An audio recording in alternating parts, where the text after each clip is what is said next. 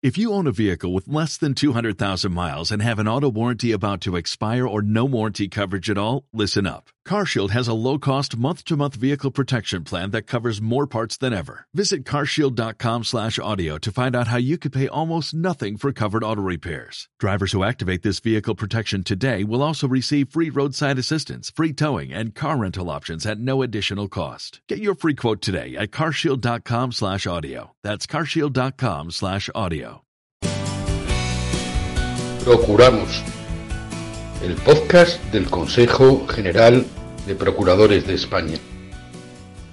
Hoy estamos en esta nueva edición de Procuramos, el podcast del Consejo General de Procuradores de España, con, una alegría, con, Andrea Zambrano, que es, eh, bueno, pues una joven procuradora eh, que además, eh, bueno, ha recibido eh, una, la mención de, su máster en, la, en la UNED cuando, cuando hizo su, su preparación para acceder a la profesión de, procuradora y que le queremos preguntar, Andrea, mm, ¿por qué ser procuradora? Si hay muchas profesiones jurídicas y, bueno, pues esta no suele ser la más habitual. Andrea, ¿por qué has querido ser procuradora?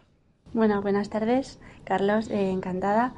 Eh, bueno, pues yo llegué a la profesión, la verdad que como algo un poco inesperado, porque yo terminé la carrera de Derecho y ese verano dije, voy a, voy a ver qué es esto, voy a, voy a probar en algún despacho, voy a echar currículums y, y eché tanto en despachos de abogados como en despachos de procuradores.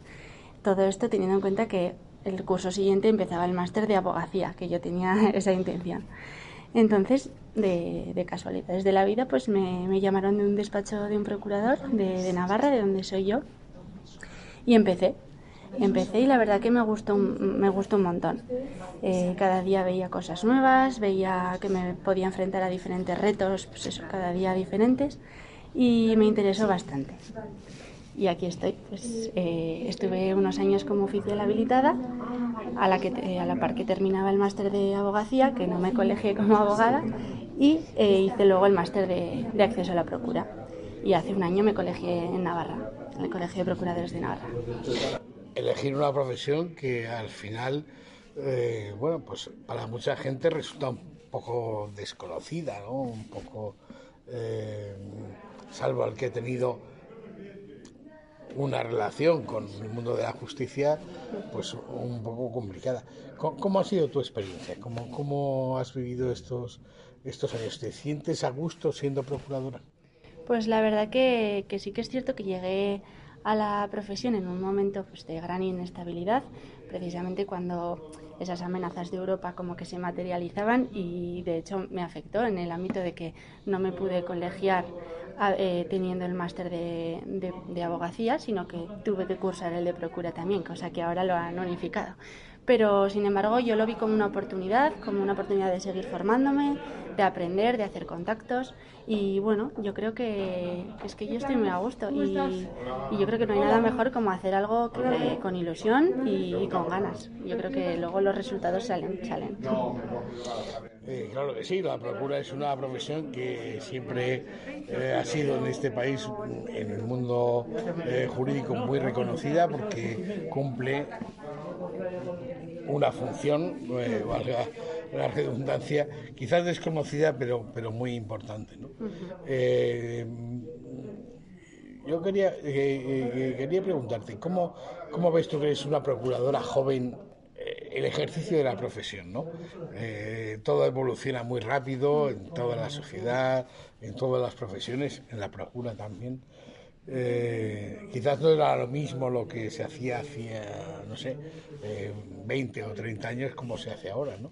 Eh, ¿cómo, es para, para ti, que eres una recién iniciada en la profesión, la diferencia con lo que a lo mejor se se entendía como las prácticas habituales en, la profesión. Sí, pues eh, sí que es cierto que antiguamente, de hecho, ni se exigía la formación que no se nos exige ahora y además de eso que, lo que tenemos que hacer es estudiar la carrera, el máster, un examen oficial estatal, superar todas esas diferentes eh, pruebas.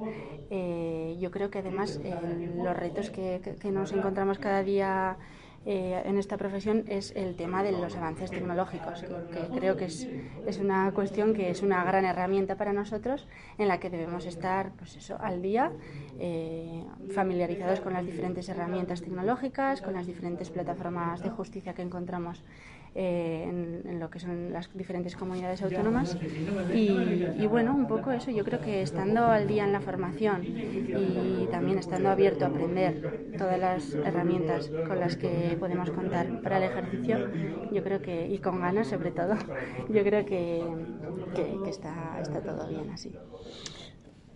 Tú has sido premiada por un gran trabajo, un excelente trabajo sobre una cosa que probablemente eh, no es conocida en el, eh, digamos, en el público en general, pero sí en la profesión como es el Estatuto General de, la, de la, Procura, en la que yo, eh, por lo que he podido conocer, planteas la necesidad de algún cambio, ¿no? Cuéntanos, ¿qué hay que cambiar en ese estatuto? Sí, mira, que con ocasión del, del máster eh, tuve que hacer un trabajo fin de máster y efectivamente eh, lo, que, lo que investigué fue sobre deontología profesional y en concreto sobre el Estatuto General de la Procura.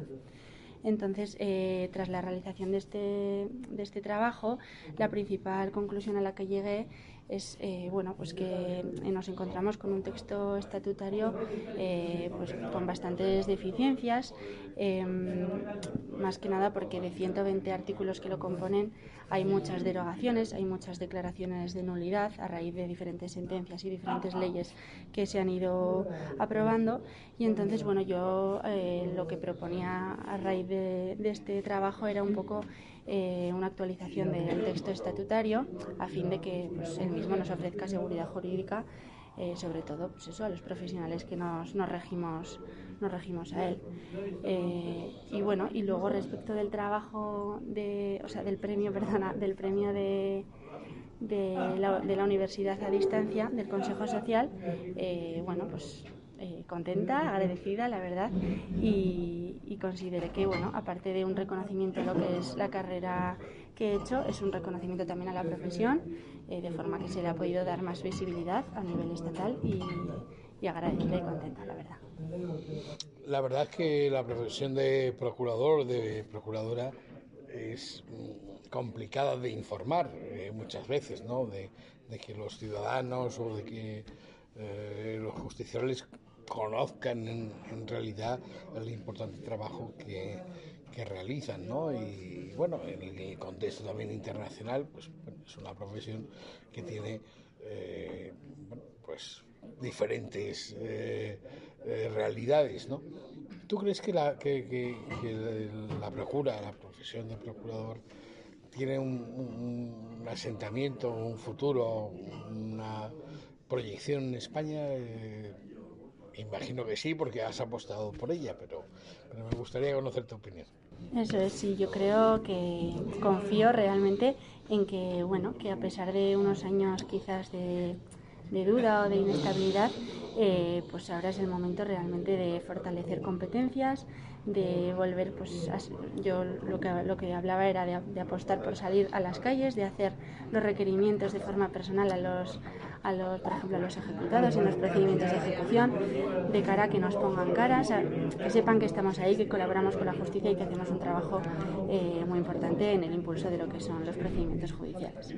Y bueno, también considero que respecto a las ejecuciones es, el momento de quizás de, adquirir más competencias y, de pelear por, por aquello que se nos da bien, que yo creo que está claro y está demostrado. Por supuesto que sí, la procura eh, siempre ha sido una profesión en, España que ha ayudado de una manera fundamental al ejercicio de, la actividad judicial. Es una profesión que sin la que no se comprendería, aunque sea desconocida, ¿verdad, Andrea? Muchas veces eh, una actividad más efectiva ¿no? de, de, ese, de, esa tutela judicial efectiva a que se refiere nuestra Constitución y además en este caso pues, pues tenemos que, que agradecer que, que, gente más joven mm, bueno, pues opte por, por esta profesión y no por otras de, de todo el ámbito de, de la carrera jurídica en la que en las que podría optar.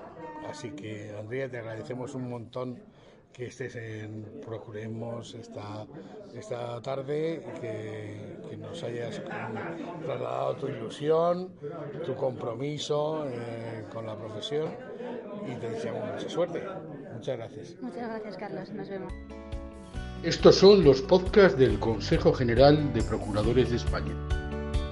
Síganos en nuestras redes sociales.